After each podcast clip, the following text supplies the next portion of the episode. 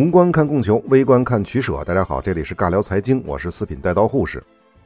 那上期呢，我们讲到了忽必烈灭宋的历程。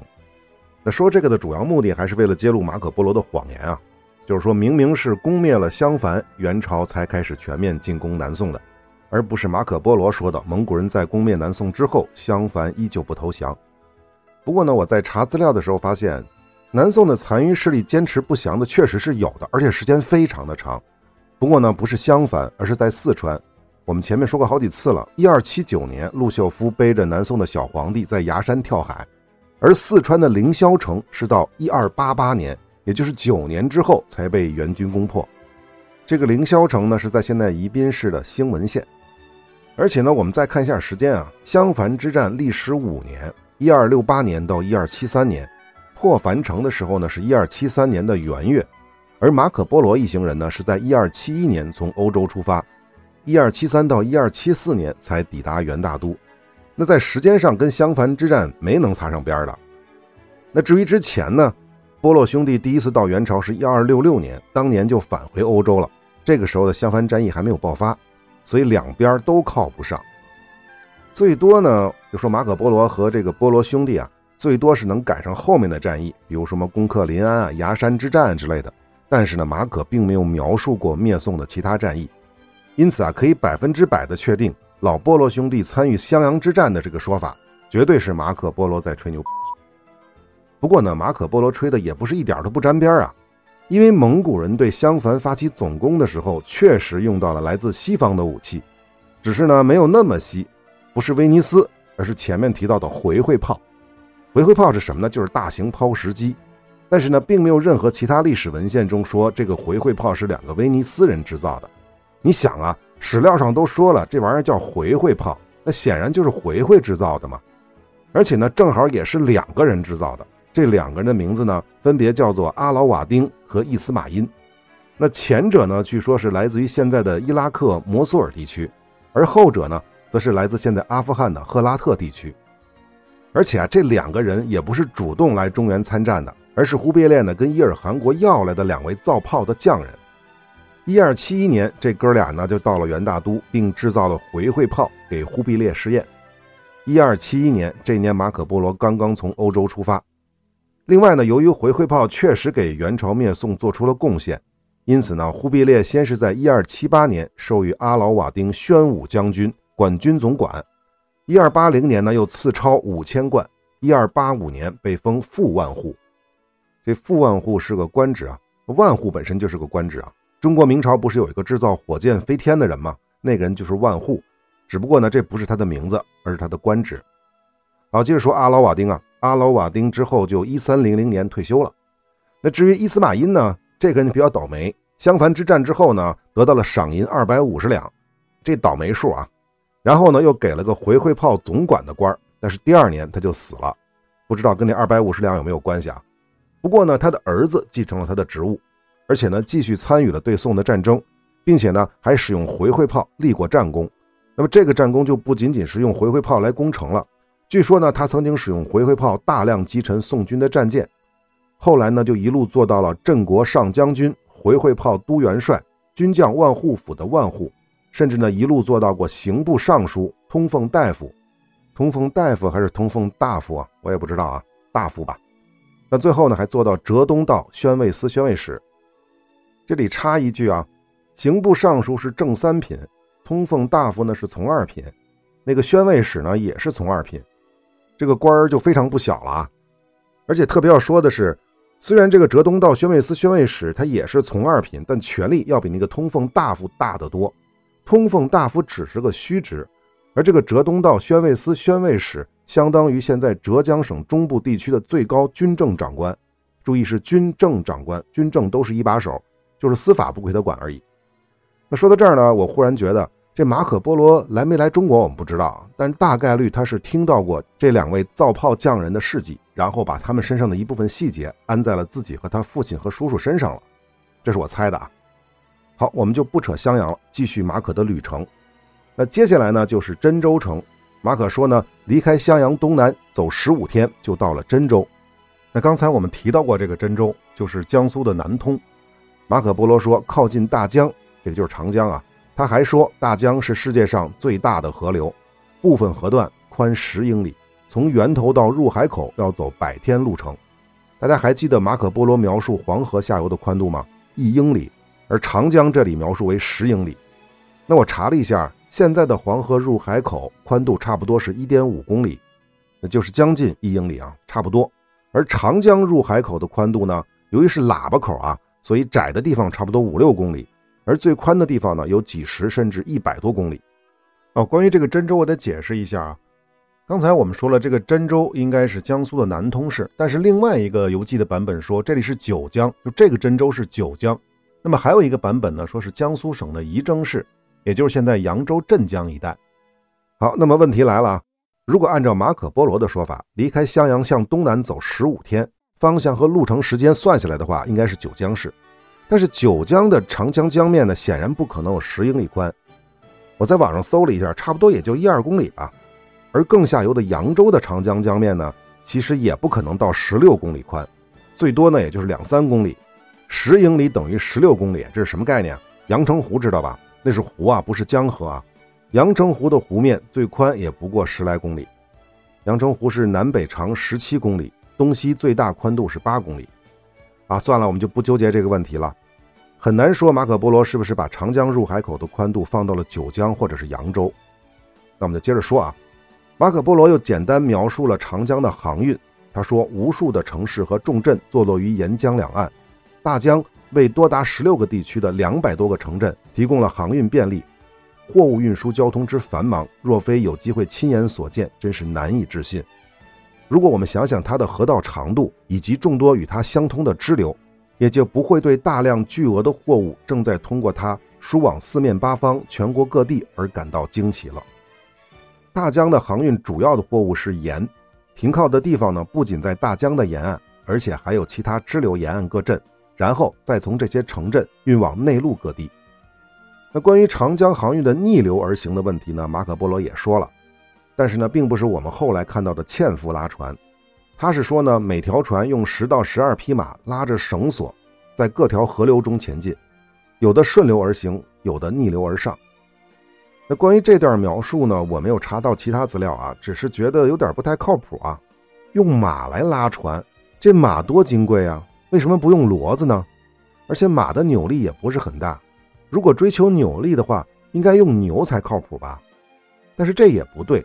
虽然中国很早就杂交出骡子了，但真正大规模繁殖和应用还要到明朝。那宋朝几乎看不到骡子的记录。至于牛，那还用问吗？耕地还不够呢，怎么可能用来拉船呢？所以啊，那个时代，我认为大概率还是用人力才对。好，我们继续旅程啊。马可波罗接下来介绍的是瓜州，也就是现在扬州附近的一座运河城市。这里呢，马可波罗再次提到了大运河。而且说大运河是忽必烈下令开凿的，这话呢只说对了一半啊，因为京杭大运河自古有之，最早呢自然是隋朝了，但那个时候隋炀帝挖运河不是为了连通北京和杭州，因为隋朝的首都是洛阳，所以呢大运河是分为西北南三条岔，都是呢朝着洛阳挖，西面呢是通到长安的广通渠，北面呢是到涿州的永济渠。南面有通济渠、山阳渎和江南运河连通到现在的扬州、杭州。那这是隋朝啊。唐朝的政治中心呢是长安，相当于运河的西端。那正常使用运河就可以了。那至于两宋时期，南宋就不用说了，只占有南方。而北宋的首都是开封，离洛阳也不太远，也属于运河的中心位置。但到了元朝就不一样了，毕竟首都是在北京啊，而当时最重要的粮食产地呢是在江南。所以元朝政府对大运河进行了改造，包括连通北京的通惠河，另外呢又修建了济州河和汇通河，相当于把原来大运河的南线和北线短路了，南北直通，这就是为了提高运输效率。当然了，还有一些其他七七八八的改造，我们就不细说了。总之呢，我们现在看到的京杭大运河呢，是元朝对隋朝大运河改造的结果。另外呢，由于政治中心迁到了北京。而且呢，此后没有任何一个全国性的政权呢，在长安啊、洛阳这种地方建都，所以运河西线的通济渠逐渐被废弃。那至于洛阳到长安的广通渠，那就废弃的更早了，在五代时期就已经没有人维护，逐渐就消亡了。关于大运河的地图，我找到了图片啊。关注我的微信公众号“四品带刀护士”，关注之后呢，回复关键词“马可波罗”就可以了。好，那么关于瓜州呢，马可还说了一件事儿，就是瓜州城的对面，即江的中心，有一座完全由岩石构成的岛屿。岛上呢有一座大的寺院，住着两百多个和尚，敬奉着众多的偶像。这里是偶像教的圣地，地位高于其他寺庙。大家知道他说的是哪个寺庙吗？这便是始建于东晋的金山寺。那现在正式的名称叫做江天禅寺。关于金山寺，大家最为熟知的应该就是白娘子水漫金山了啊。另外，梁红玉击鼓抗金兵也是发生在金山寺。说完瓜州呢？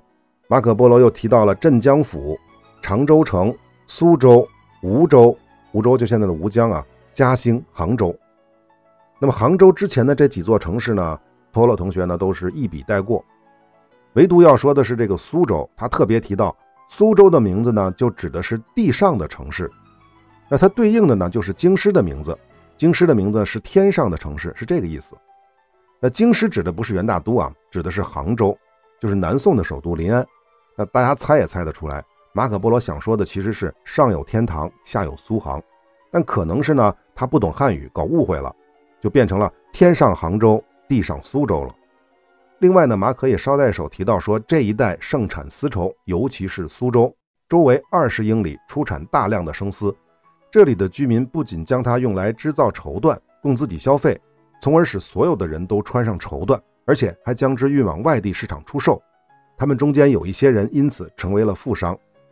那这里的吐句槽啊，说所有的人都穿上了绸缎，这我是不信的。反正，好，那再有呢，就是说到了苏州，这里有很多高明的医生，有学识渊博的哲学家，还有术士或者是巫师。那医生就不用解释了，中医嘛。哲学家是什么呀？应该指的是宋元时期的儒家大师，即理学家。至于术士或者巫师，那也不用问啊，就是算卦、看相之类的。有意思的是呢，马可波罗说，离开嘉兴到杭州之前，还路过了一座富庶的大城市，叫做长安。那吓了我一跳啊！怎么刚进浙江，一下子又蹦到陕西了？所以马上看了一下注解啊，原来他说的长安呢，不是陕西的长安，而是现在浙江省海盐县的长安镇。好，我们下面正式进入南宋的首都，就是曾经南宋的首都，其实呢，也只是刚刚被元朝征服没几年的临安，也就是杭州。那关于杭州这儿啊，马可波罗是花了很大的笔墨的。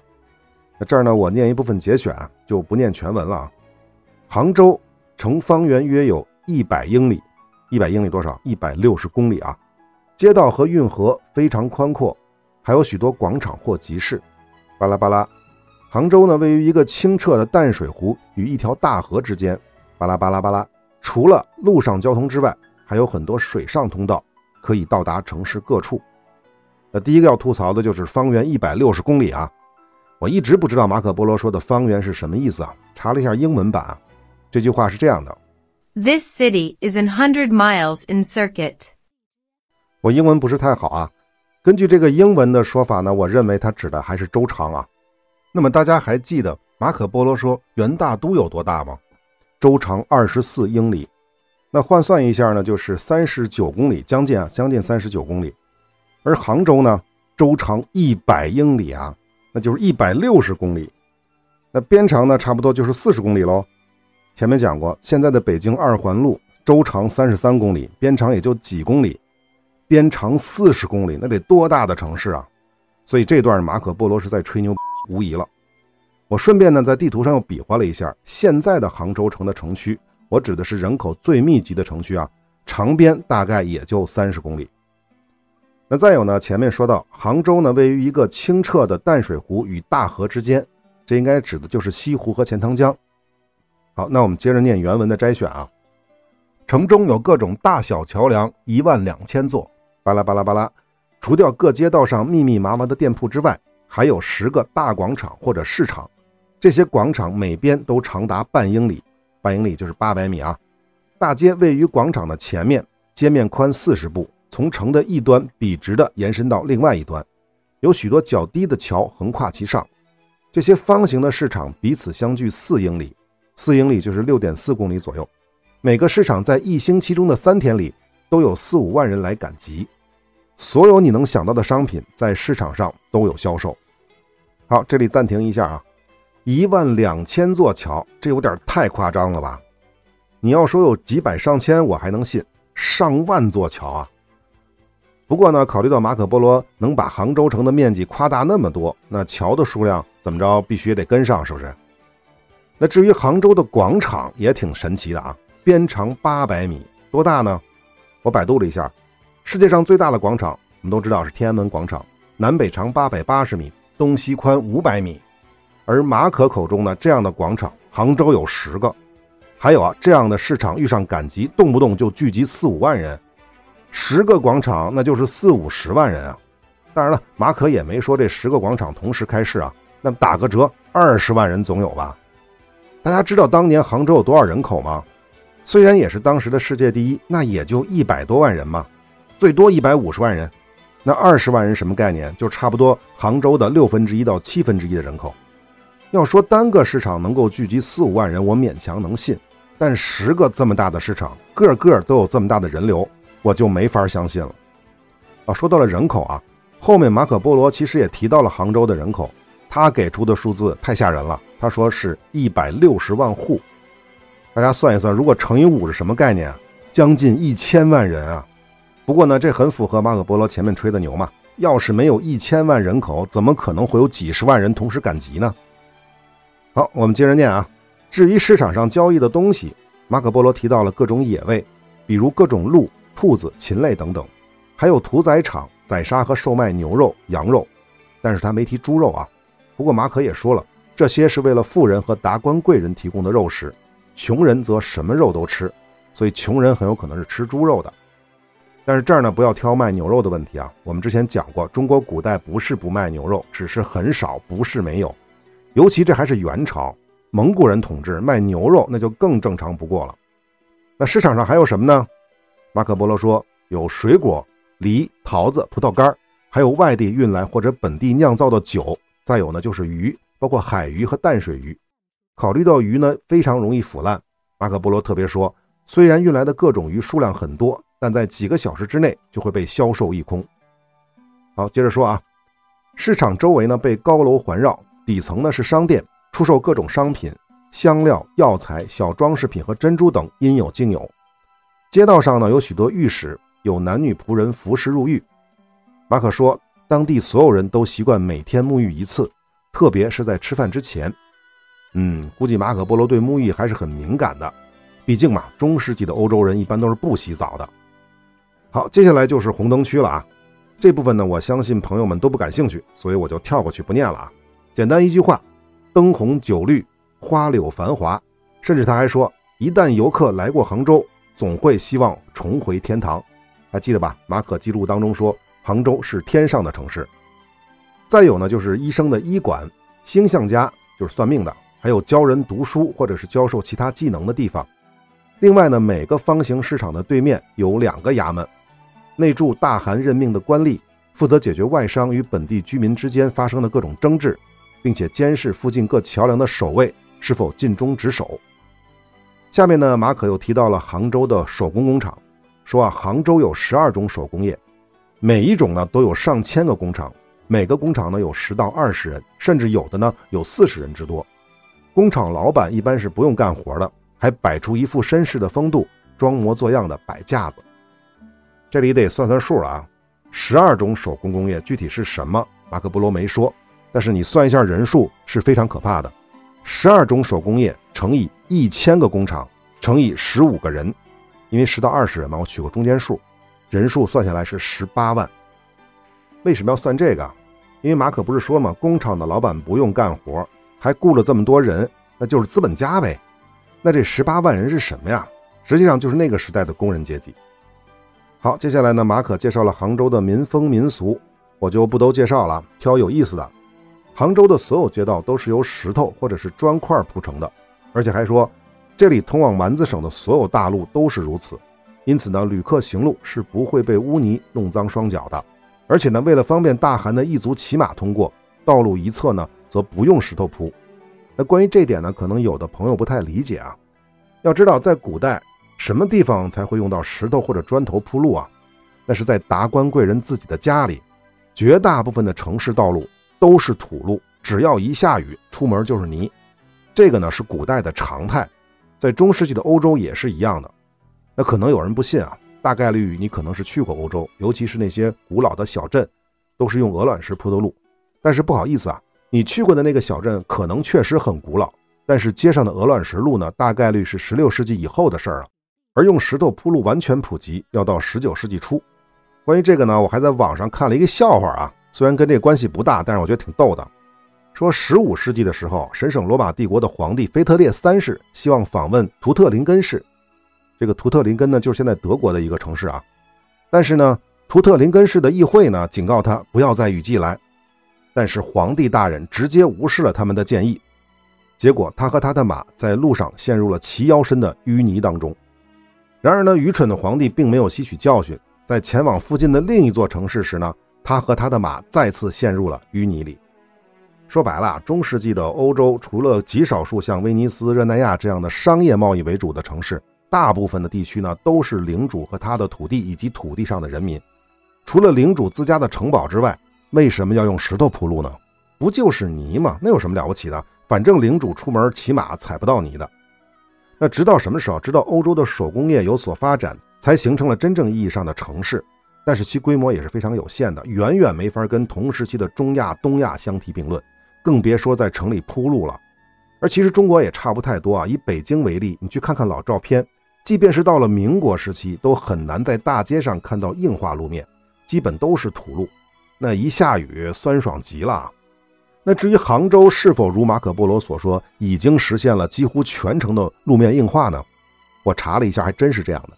南宋时期的杭州确实都是使用石板铺路的，这倒不是说北方穷南方富，而是因为南方的雨水太多了。如果不用石头铺路，那跟北京是不一样的。北京的酸爽呢，也就是一两个月里面零星酸爽那么几天，而南方的雨季一来就是大半年啊，尤其是春季，天天和稀泥，谁受得了啊？不过呢，石头路也有石头路的问题，那就是不如夯土路平整，而且呢，由于潮湿。石头路呢容易打滑，处理车就不太好用。因此呢，在杭州这样的很多南方城市，运货呢主要是靠人力和水运。好，接下来我们再来说说杭州的消防和宵禁。我们是说过的，宋朝没有宵禁制度，而马可波罗讲到杭州是有宵禁的，显然是蒙古人统治了南宋之后呢，把这项制度给恢复了。啊，不对，不是恢复啊，而是增加上了。而且啊，杭州的宵禁制度。不仅仅是说晚上不能出门那么简单，就连晚上点灯都不行。如果被发现晚上点灯，巡逻的人呢就会在他们的家门口做记号，第二天就会传唤那家人。如果你没有正当理由，就会受到处罚。那至于晚上出来瞎溜达的那种人呢，当场就会被捕，第二天呢再交给衙门进行审理。马可波罗还介绍了打更的制度，打更嘛，打更的制度。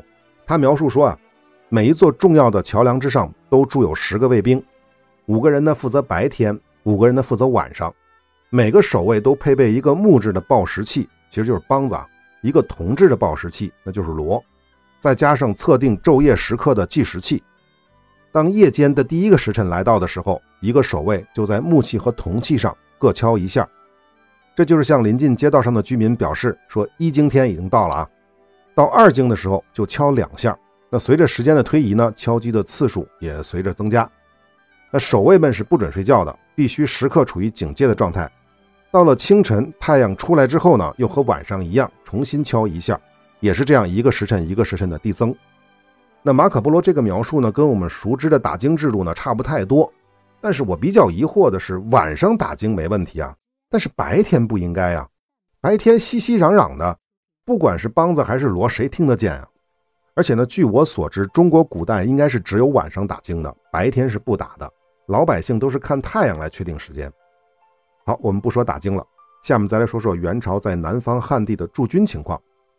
马可说啊，蛮子省被征服之后分为九个辖区，每个辖区呢一个总管，其中一个总管的驻地就是杭州。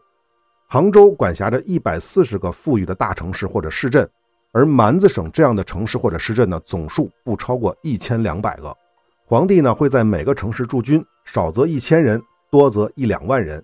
杭州的驻军呢，则是三万，而且马可还补充说，这些驻军呢，只有少数是蒙古骑兵，其他的大部分都是契丹人，也就是北方汉人以及南方汉人，而且他们都是义务兵制度。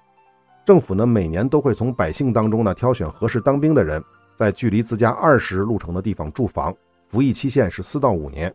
北方的契丹地区也一样。来吧，我们简单算算啊，一千两百个市镇，少则一千人，多则一两万，我们就按少的算，都不按多的算。一千两百个市镇乘以一千人，这他就是一百二十万。如果是按一万人算，就是一千两百万。而且别忘了啊，这他仅仅是在南方汉地各城镇驻防的常备军。第一，没有算北方汉地；第二，没有算蒙古主力军；第三，还不是总动员状态。大家想想，这可能吗？显然，一千两百万就是完全扯淡，一百二十万其实也是扯淡。如果南方是一百二十万常备军，那北方怎么着也得一百万吧？就说你啥都不干，好几百万的常备军，这疯了吗？这是。不过呢，我想到了另外一个问题：当马可波罗这本书传到欧洲的时候，欧洲人听到这个会怎么想？那还不都得吓傻了吗？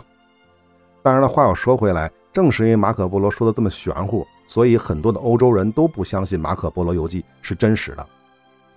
好，这段其实还没念完啊，再说啊，说各城市向大汗的国库上缴的款项当中的绝大部分都用来维持这种驻防军制度。居民因为一时气愤难平而起来叛乱，或者是因为酒醉而暗杀他们的总管的事儿时有发生。一旦某个城市有变，临近城市的驻防兵就会立刻前往，以便平息一切动乱。呃，关于兵役制度啊，我们在税收那期是仔细的讲过的，这里就不多扯了。简单一句话，中国的历朝历代都不可能在所有的城市里驻军，可能宋朝除外，啊，只是可能，而且，因为原因很简单，就是养不起那么多的军人。更关键的是呢，如果这么玩的话，兵力太分散了，根本就没法管理，而且呢，还很容易被地方势力收买去造反。好，那么这块就不多说了啊。再接下来就是马可波罗介绍南宋皇帝的皇宫了啊。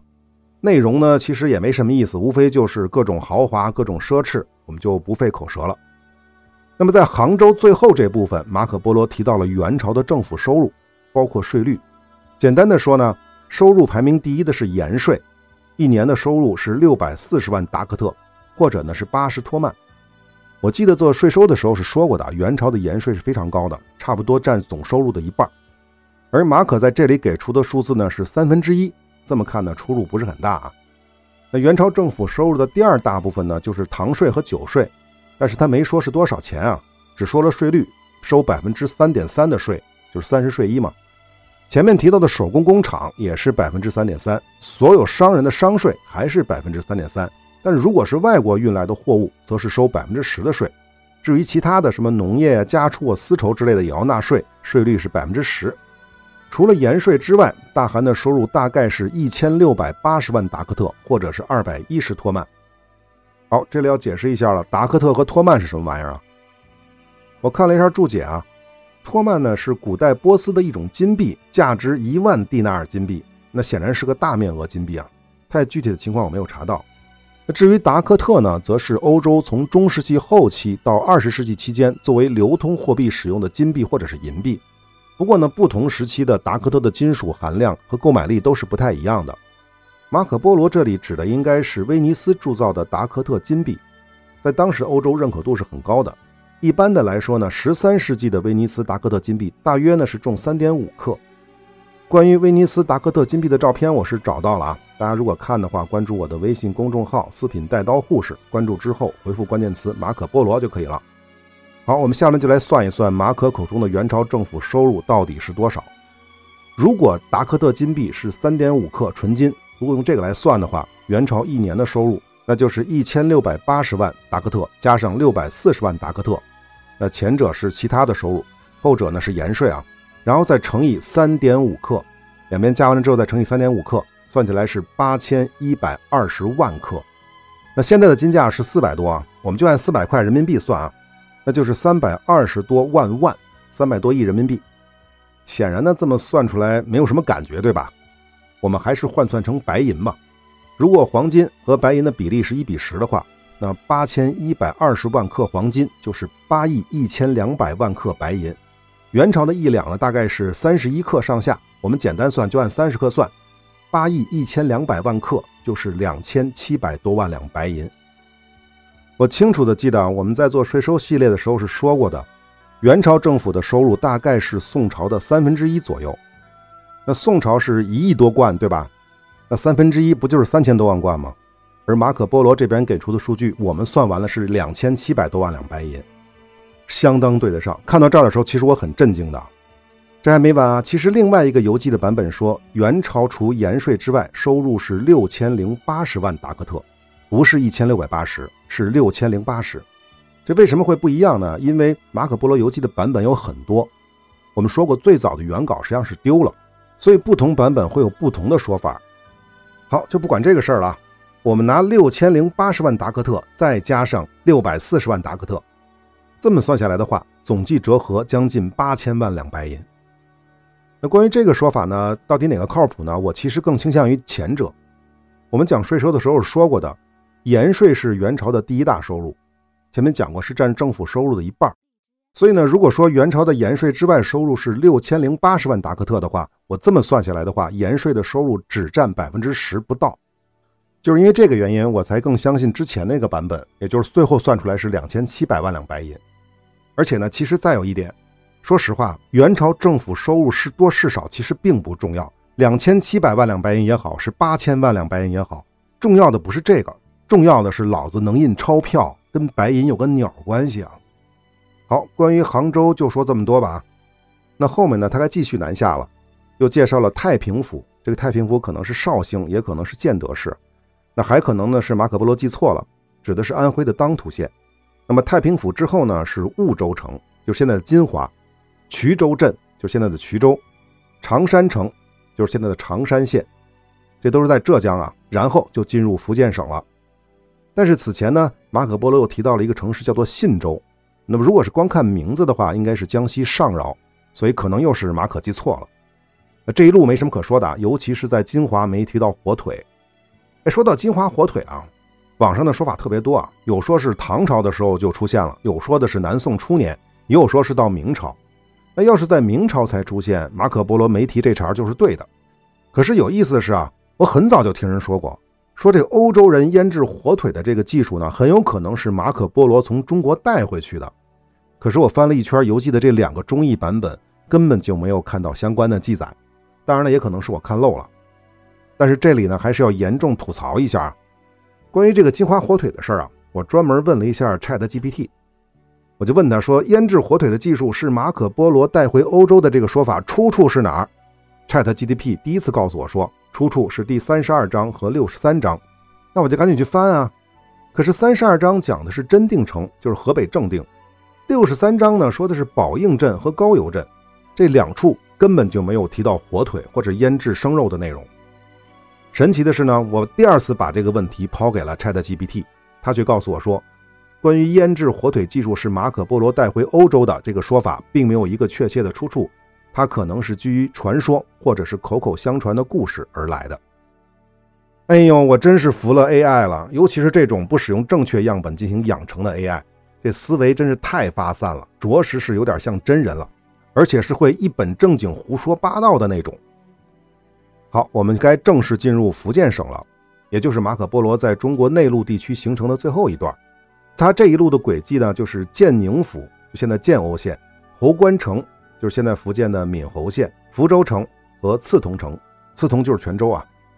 那这一路呢，第一个要说的就是刚进入福州地区，马可波罗提到了这里要翻山越岭，路过了许多城镇乡村，但是呢，这里有一种恶心的风俗，说是当地人呢。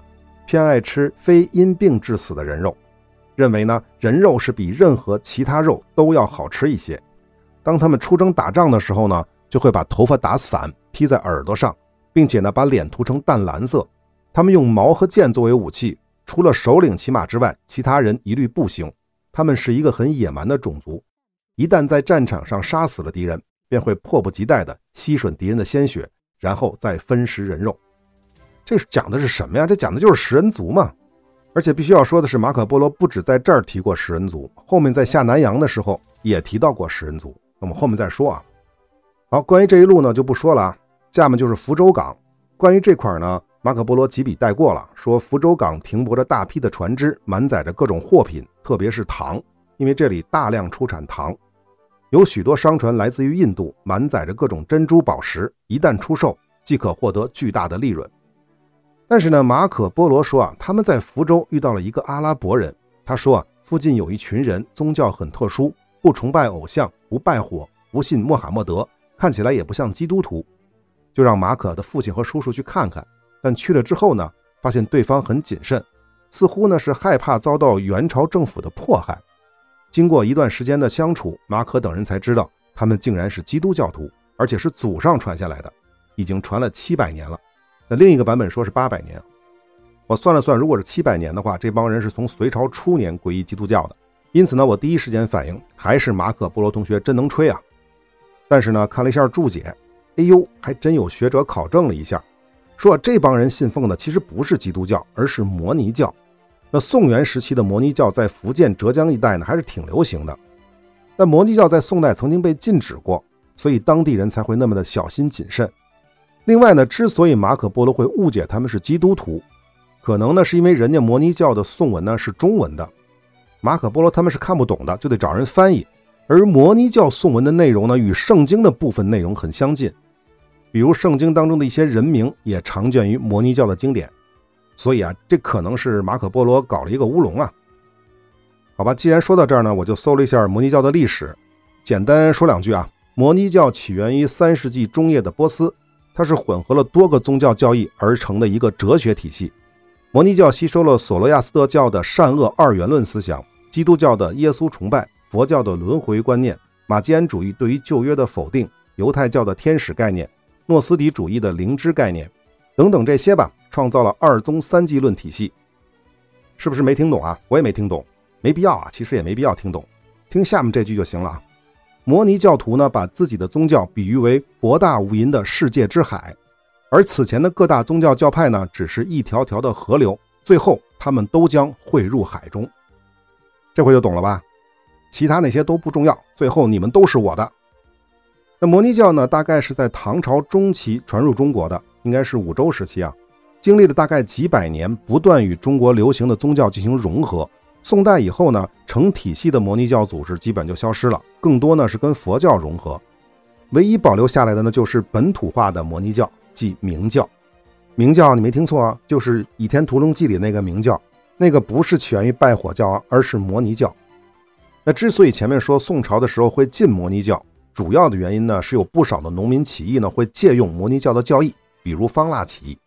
那至于元朝末年的明教呢，这个时候其实已经不能叫摩尼教了，它更是跟白莲教、弥勒教等进一步的融合。比如朱元璋曾经参加过的红巾军，他的口号就是“弥勒降生，明王出世”。